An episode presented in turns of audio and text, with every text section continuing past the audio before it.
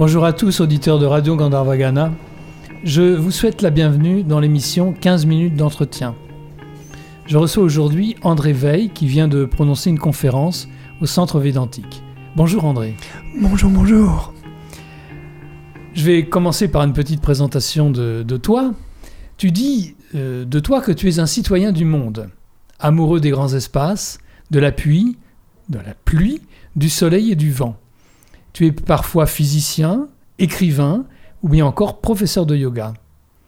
Tu es un grand marcheur, tu es allé jusqu'à Compostelle, Rome, Assise, Auschwitz, Jérusalem et j'en oublie forcément. Tu as relié par l'école les quatre sources du Gange. Et tu es professeur de yoga. Est-ce que tu souhaites ajouter quelque chose à ce rapide portrait? Euh, C'est ma vie publique, elle est connue. Je suis père et grand-père. On peut, ça fait partie de la vie euh, quotidienne de tous les jours. Oui, c'est important aussi. je partage aussi. Je suis père et grand-père. Bienvenue. Avant de, parler du, sujet qui t'a amené ici au Centre Védantique aujourd'hui, euh, je voudrais parler un peu d'autre chose. Tu as écrit plusieurs livres, et en particulier sur la marche. Est-ce que tu peux nous dire ce qu'est la marche pour toi euh, Voilà, dans le sens ordinaire, la marche c'est un déplacement. On va d'un lieu à un autre. Euh, c'est sans équipement. Paire de basket, c'est très très simple. Et c'est c'est devenu un, centre de vie depuis 20 ans, 23 ans, quand j'ai vu la capacité de transformation que représente la marche longue distance. C'est pour ça que je distingue bien la marche à la journée ou quelques jours et l'implication sur plusieurs mois qui on, quitte en fait il y a quelque chose de l'ordre du lâcher prise. Est-ce que pour employer un terme euh, du, du, du Vedanta et du yoga. Est-ce que c'est une sadhana? Euh, C'est une discipline, tout à fait. C'est une sadhana. Euh, comme toutes les sadhanas, elles ne réussissent que quand on la fait avec plaisir et amour. Mais oui, le corps réagit fortement, la psychologie réagit fortement. Donc tu prends vraiment la, marche comme une discipline spirituelle, comme quelque chose, comme un chemin. Chemin, c'est justement le, cas, un chemin de transformation. Oui, c'est un chemin de transformation. Il faut du temps pour s'en apercevoir. Je dirais, à moins d'un mois, on passe un peu sous les radars ah pour trouver ça. D'accord, d'accord. C'est intéressant, j'ai pas cette expérience-là. Et tu transmets le yoga. Et oui. Et qu'est-ce que c'est que la transmission pour toi? Eh ben, C'est ce qui nous met dans une filiation. Il y a ce qui est avant, ce qui est après. Et dit comme ça, on est dans le duel. Et, la transmission, c'est ce qui fait que cette pratique du yoga est éternelle. Puisque je, je prends et donne les valeurs euh, dans le temps, c'était uniquement de, mettre un disciple. Maintenant, on est avec euh, des cours de groupe. Mais c'est vraiment un des fondements principaux du yoga, la transmission. Oui, On ne peut pas parler de yoga sans parler de transmission. C'était que des transmissions orales avant. Transmission orale avant, oui, par euh, en relation avec le maître. Et c'est encore, encore comme ça dans certains lieux. oui, notamment en Inde. En Inde, en Inde, oui. Et, et plus particulièrement, tu transmets le yoga en prison. Alors pourquoi la prison? Euh, Une fois que le chemin est fini, on, on, peut donner plein de raisons pour lesquelles on est parti. Et donc comme ça fait 12 ans et puis que j'ai arrêté depuis un an, euh, je peux dire que c'est un événement aléatoire, que c'est l'unité sanitaire de, euh, et le médecin responsable de cette unité qui est venu me voir et qui m'a demandé, et que ça m'a plu tout de suite. Euh, c'est une autre expérience que donner des cours du soir à 18h à des gens qui sont un peu abîmés par leur, le stress au travail. Je ne le néglige pas, c'est pas péjoratif ce que je dis, mais c'est une autre implication et une autre valeur de le donner avec des gens à qui la vie a tapé dessus en permanence. Est-ce que ça a influencé ta façon de donner des cours de yoga en ville à des personnes, euh, entre guillemets, ordinaires? En tout cas, ça a accentué mon regard sur le fait que nous sommes tous des prisonniers. Oui. C'est plus simple de dire prisonnier derrière les marauds de fer. C'est plus subtil de parler de, de nos psychologies, de nos traumatismes, des samskaras par exemple, euh, de nos croyances. C'est pas facile de transmettre dans les cours de yoga habituels en ville, mais vous êtes prisonnier de vos croyances. Les gens réagissent fortement. Et le fait que j'ai cette expérience hmm. de la prison fait qu'ils le comprenaient mieux. Ça te permet de trouver les mots, les exemples, les attitudes Oui, euh, tout à fait. Ça me permet de. Et aussi de me donner une crédibilité. Oui. C'est pas quelque chose que j'ai lu euh, dans un ashram en Inde, pour tout dire. D'accord. D'accord. Donc ça te rend légitime pour parler, j'emploie un grand mot, de la libération. C'est ça. Euh, la libération, ce n'est pas intellectuel. Euh, ça permet de pointer chez les gens. Alors le yoga appelle ça samadhi, notre tradition qu'appelle moksha, oui, oui, oui. différentes. Et avec le contresens, faire attention qui c'est qui veut se libérer? Voilà, ça, voilà. qui veut se libérer de quoi? De quoi? Oui, oui. Et donc, dans ta conférence euh, cet après-midi, qui, sera, qui, qui, sera disponible sur Radio Gandharvagana, tu as hum, parlé de la prison, du yoga en prison et des Yoga Sutras de Patanjali. Est-ce que quel lien y a-t-il entre cette expérience que tu as fait du yoga en prison et de ton interprétation personnelle des Yoga Sutras? C'était une volonté forte pour moi quand je constate qu'en France, les Yoga Sutras sont peu enseignés. J'en avais conclu que ils n'étaient pas compréhensibles ou pas compris, et par le milieu professoral qui ne savait pas comment le transmettre, ou qui lui-même n'avait pas fait le tour de la question, et par, les, par nos élèves. Et donc là, j'étais confronté à une réalité très concrète. C'est pas des mots en l'air, la prison. Et j'ai voulu que le yoga et les Yoga Sutras, ce soit pas des mots en l'air. Et donc, euh, j'ai pris le risque de déplaire ou de m'éloigner un petit peu de la lecture classique des Yoga Sutras pour le rendre compréhensible dans le langage de la rue et le langage des salles de yoga. C'était vraiment ça ma motivation. D'accord, d'accord. Et ça t'a amené à le traduire dans ce livre que tu appelais Le yoga en prison. Euh, il y a un sous-titre que tu vas me rappeler, que j'ai oublié là. les Yoga Sutras, une lecture. Une lecture des Yoga, Sutras. Patanjali. Qui a vraiment un, lien entre, les, entre les, deux, les deux aspects. Et oui, donc j'ai bien mis une lecture. Une lecture. C'est-à-dire, je ne prétends pas parce que je n'en ai pas les capacités mmh. à avoir traduit les Yoga Sutras, mais j'offre à celui qui veut bien ce qui a résonné en moi et comment je le lis. Oui, oui. Donc c'est c'est un témoignage de, de, la façon dont tu les, les vis et, et les transmets dans, dans, dans, tes cours. Exactement. C'est ça. Tu pourrais nous donner ton, ton interprétation du samadhi? Oui. Alors je la dois à un ami qui est moine, frère John Martin. Il est venu ici, John Martin. il vient deux fois, il y a quelques, il y a longtemps. Il vient chaque année, même deux fois par an peut-être. Au Forum 104, il vient à la communauté de l'Arche, voilà, etc. Et, Sam Sama, c'est le même.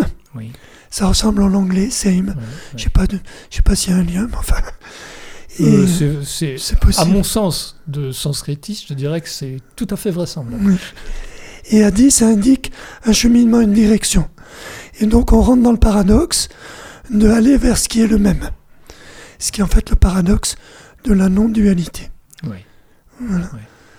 Et donc euh, ça m'a donné le goût à explorer les Yoga Sutras sous la recherche, sous la volonté de rechercher la non-dualité dans le langage de Patanjali. Pour se retrouver soi-même. Pour se retrouver soi-même, oui. C'est rentrer à la maison. Ce n'est plus le yoga pour être plus grand, plus beau, plus fort. C'est le yoga pour devenir soi-même, soit avec un S majuscule. C'est en fait le langage spirituel. Oui, oui, tout à fait. Tout à fait. D'accord. Et donc, euh, tu, ça c'était donc euh, le premier chapitre de, des Yoga Sutras.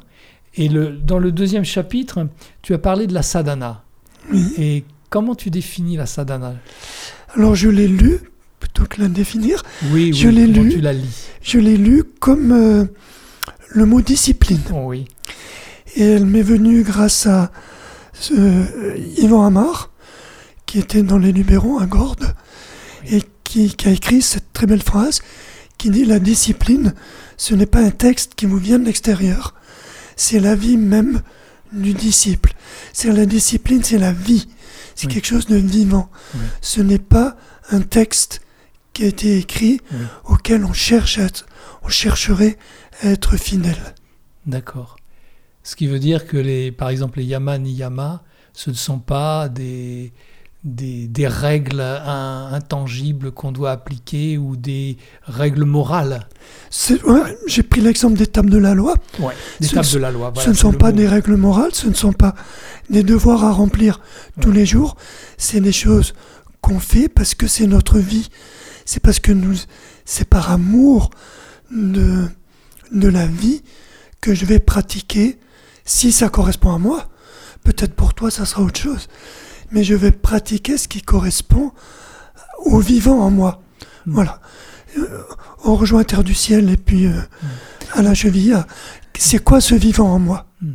Mais donc les Yama et Niyama, ce sont néanmoins des guides, des guides qui nous sont personnels. Qui ne sont plus des devoirs. Qui ne sont plus des devoirs. Et je m'approprie la non-violence. Oui.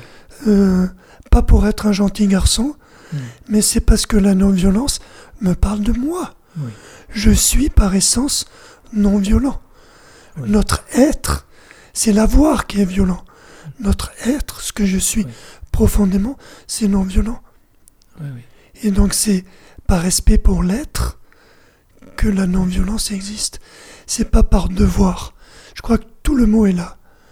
On quitte le devoir d'un maître qui nous donne des choses à faire pour entrer dans euh, faire les choses par amour. Il y a sûrement d'autres mots, mais, non, mais c'est celui qui vient. De toute façon, c'est ce passage de l'avoir à l'être, oui. et ce passage à l'être qui mène effectivement à l'amour. Oui. Non, je, je, je, partage cette. Je mange du chocolat parce que j'aime le chocolat, pas parce que ça me ferait du bien. Oui, ou... oui, voilà. oui, Et dans les, donc, euh, y a les, on ne va pas détailler tous les membres du yoga, je, on n'en aurait pas le temps dans l'entretien, mais euh, tu as parlé des trois derniers aussi, oui. hein, Dharana, Dhyana, Samadhi, les, les Samyama. Hein. Qu'est-ce que tu pourrais nous, nous dire là-dessus pour éclairer les auditeurs? Alors, pour moi, c'est ceux qui arrivent une fois que le travail de métanoïa, le travail de, renverse, de renversement, de retour à soi, il y a plein de mots qui décrivent ça, oui. c'est juste des mots.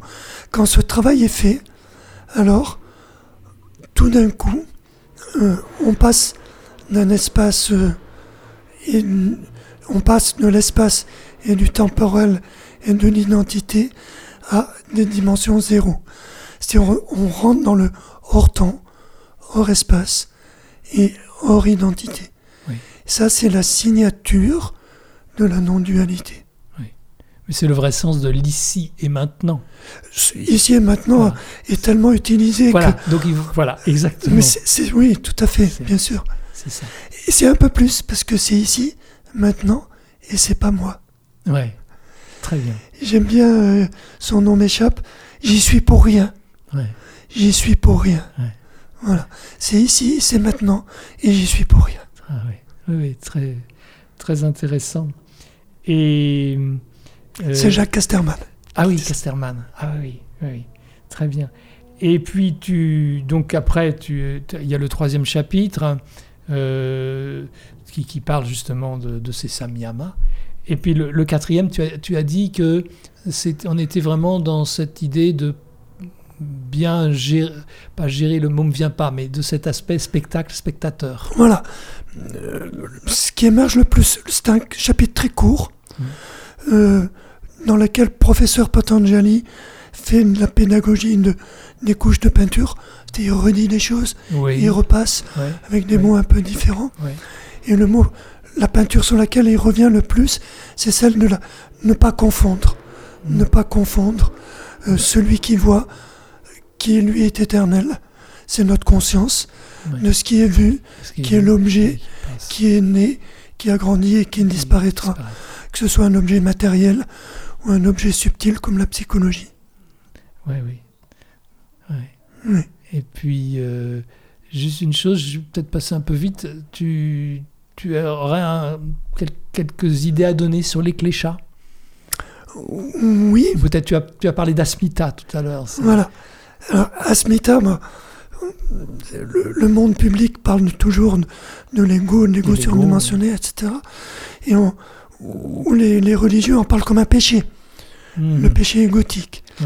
En fait, Asmita, c'est quelque chose de très naturel qui apparaît, qui prend la place quand on a oublié qui on est. Oui. Donc, Asmita, il, il vient là parce qu'il y a le vide. Oui. Et quand on, a, quand on a rempli notre espace par le je suis, oui. Asmita n'existe pas. En tout cas, ce n'est plus lui qui conduit notre vie. Mm. Celui qui conduit la vie, c'est le je suis. C'est-à-dire, les actions ne sont plus menées par une vision de soi, par les peurs, par le temps, mais par celui qui est mm. plus grand que nous. Mm. C'est l'accès à la connaissance. C'est la connaissance. Samyam, c'est l'accès à la connaissance, mais qui n'est pas une connaissance qui périt, qui n'est pas une connaissance qui me manipule, que je cherche à garder. C'est pas une mm-hmm. connaissance de mémoire, c'est une connaissance fondamentale de qui je suis. Et ça me rappelle ce que tu viens de dire, et que j'ai envie de transmettre. Hein. Et que j'ai envie de transmettre. Dans le yoga, pour euh, faire cheminer aussi les, les, personnes à qui nous donnons des cours. Ah ben oui, cette, cette non-dualité, cette, cette connaissance, ce samyam, cet espace hors temps, hors espace, hors identité, c'est ça que je veux transmettre, oui, mmh. tout à fait. Mmh. C'est ça qui me met debout. Mmh. C'est ça qui me met debout. Et j'ai pas besoin de faire beaucoup de choses. les gens le voient. Les, gens sont attirés par ça. Je pense que tu connais ça, toi oui, je connais ça aussi. Merci André. On arrive à la fin de, de l'entretien. Et euh, est-ce que tu souhaites ajouter quelque chose pour euh, nos auditeurs ou? C'était très agréable d'être là. Bon, très bien. Euh, Moi, juste, j'étais très heureux de te retrouver. Pour la petite histoire, on s'était croisés il y a dix ans en Inde. Donc nous nous retrouvons ici au centre Védantique.